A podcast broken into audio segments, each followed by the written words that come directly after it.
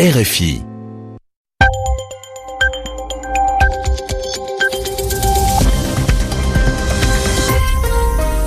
Il est tout juste 20h en temps universel, 21h à Paris. Vous écoutez RFI.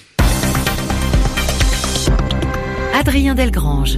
Bonjour à tous et bienvenue. L'heure de retrouver votre journal en français facile. Je suis accompagné ce soir de Zéphirin Quadio pour vous le présenter. Bonsoir Zéphirin. Bonsoir Adrien, bonsoir à tous. Voici les titres de ce journal. Plus de 400 morts en Iran après le tremblement de terre d'hier soir. Les secours iraniens s'activent pour trouver d'éventuels survivants. En France, l'hommage d'Emmanuel Macron aux victimes du 13 novembre sur les lieux des attaques deux ans après les attentats. 130 morts et plus de 350 blessés, l'une des pires attaques terroristes de l'histoire de France. Et nous ferons également le bilan de la tournée de Donald Trump en Asie, voyage officiel qui se termine demain. Et puis enfin, nous parlerons climat. Des scientifiques du monde entier tirent à nouveau la sonnette d'alarme. Voilà pour les titres. Bienvenue à tous. Le journal en français facile. Il était 18 heures heure locale hier soir quand la terre a violemment tremblé dans l'ouest de l'Iran et depuis le nombre de morts dus à la catastrophe n'arrête pas d'augmenter. Selon un dernier bilan officiel publié il y a quelques instants, 407 personnes ont été tuées et plus de 7000 autres blessés dans le séisme qui a frappé la province de Karmanshah. Les autorités ont ce soir une double priorité, à la fois rechercher des survivants, mais aussi aider les habitants qui n'ont plus de maison. À Téhéran pour RFI, la correspondance de Siavosh Ghazi. Plus de 300 personnes ont été tuées dans le comté de Sarepo les Arabes, non loin de la frontière irakienne. Les équipes de secours ont travaillé toute la journée pour trouver d'éventuels survivants et apporter de l'aide aux habitants. Si les bâtiments récemment construits ont plus ou moins résisté au séisme, en revanche, les vieilles maisons en terre ont été considérablement endommagées, en particulier dans les zones rurales. Des dizaines de milliers de tentes et de couvertures, ainsi que du riz, des conserves et des bouteilles d'eau ont été distribuées aux habitants de la région qui doivent passer une seconde nuit à la Belle Étoile. Dans la ville de Salé pour les Arabes, le principal hôpital et la moitié des écoles ont été endommagés et sont hors de service. Une centaine de villages ont également été durement touchés par le séisme. Des centaines de blessés ont été évacués vers les hôpitaux des provinces voisines et même à Téhéran. Le gouvernement et les forces armées, notamment les gardiens de la révolution, l'armée d'élite du pays ont mobilisé tous les moyens pour apporter de l'aide aux survivants. Selon les autorités, les opérations de sauvetage ont pratiquement pris fin. Désormais, le défi est d'héberger des milliers d'habitants alors que l'hiver approche. Siavosh Téhéran RFI. En France, le 13 novembre résonne désormais comme une journée empreinte de tristesse et parfois de colère. À Paris, il y a deux ans, 130 personnes perdaient la vie sous les balles des djihadistes du groupe État islamique. Toute la matinée, le président, le chef de l'État Emmanuel Macron a rendu hommage aux victimes des attentats du 13 novembre 2015. À chaque fois, une minute de silence a été observée sur les lieux des six attaques à Paris et Saint-Denis. Et puis, comme le souhaitaient les familles, eh bien, les cérémonies ont été sobres.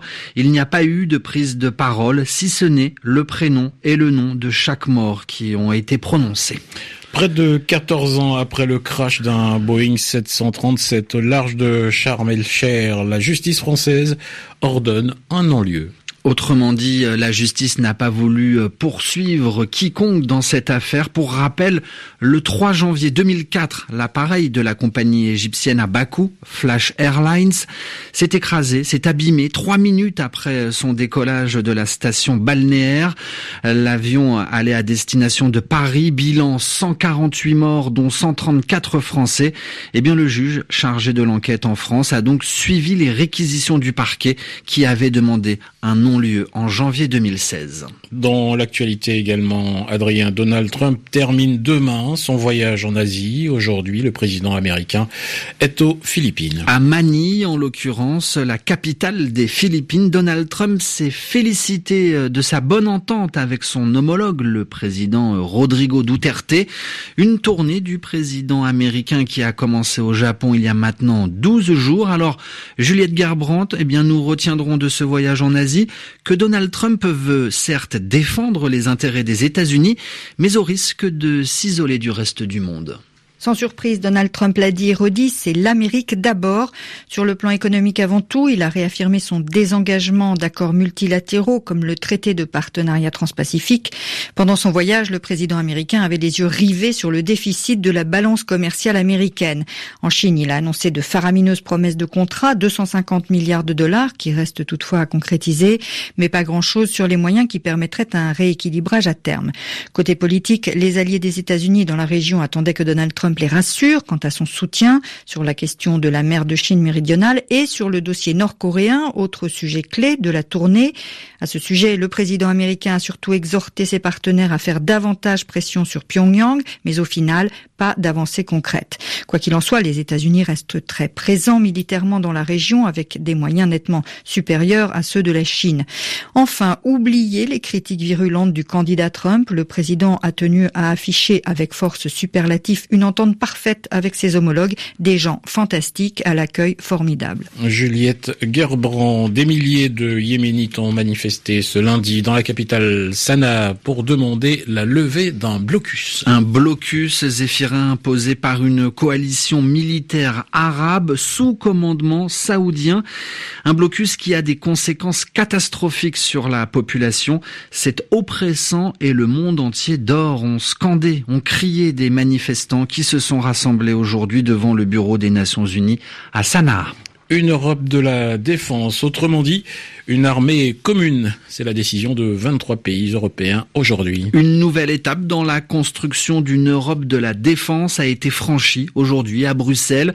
23 pays de l'UE ont décidé de renforcer leur coopération militaire en créant une PESCO.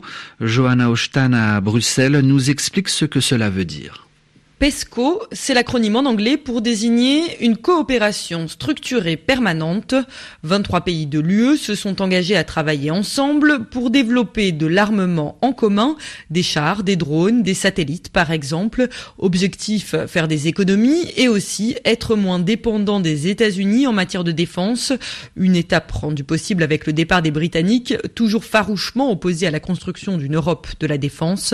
Une étape saluée par le ministre belge des Affaires Affaires étrangères, Didier Reinders.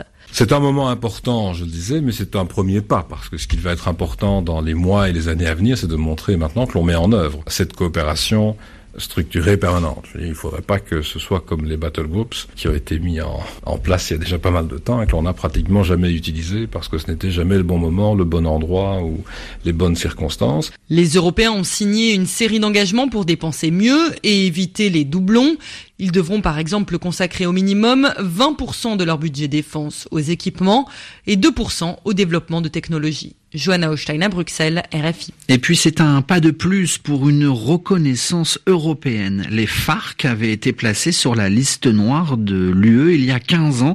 Eh bien demain, au journal officiel de l'Union européenne, eh bien nous apprendrons le retrait de cette liste.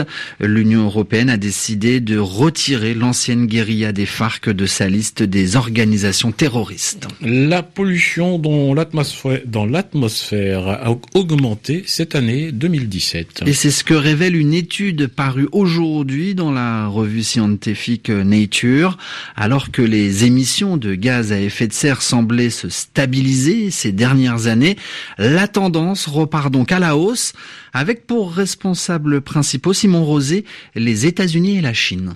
Depuis trois ans, les émissions de carbone dans l'atmosphère par l'homme semblaient se stabiliser, mais cette bonne tendance n'aura pas duré très longtemps puisque les voilà une nouvelle fois repartis à la hausse. Pour les chercheurs de l'université anglaise d'Istanglia, à l'origine de cette étude, c'est principalement du côté de la Chine qu'il faut regarder pour trouver les responsables. Les émissions de carbone y ont progressé de 3,5%, principalement à cause du charbon. C'est dommage car depuis quatre ans, c'était l'inverse et on observe d'ailleurs le même phénomène aux États-Unis. Au total, ce sont donc 41 milliards de tonnes de gaz carbonique relâché dans l'atmosphère cette année. C'est un record. Il y a cependant des régions du monde qui émettent moins que par le passé. C'est le cas de l'Europe, par exemple. Et fait intéressant, les chercheurs ont comparé cela à l'évolution du PIB. Il a progressé de plus de 2% sur le vieux continent, preuve que développement économique n'est pas incompatible avec une certaine sobriété dans les émissions de gaz à effet de serre. Simon Rosé, c'est la fin de ce journal en français facile. Avec Zéphirin Quadio, nous vous donnons rendez-vous demain pour une nouvelle édition à la même heure sur Radio France Internationale.